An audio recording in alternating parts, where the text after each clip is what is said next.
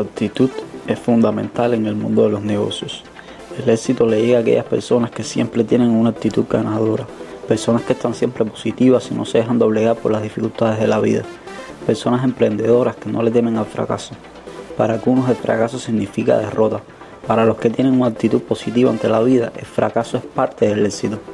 Tú eres el que decides ver el vaso lleno o el vaso vacío, conformarte con la pobreza del mundo o conquistar la riqueza del mundo. El mundo está hecho con abundancia, belleza e inteligencia. Tú eres el que decide enfocarte en la oscuridad de la noche en el brillo de las estrellas.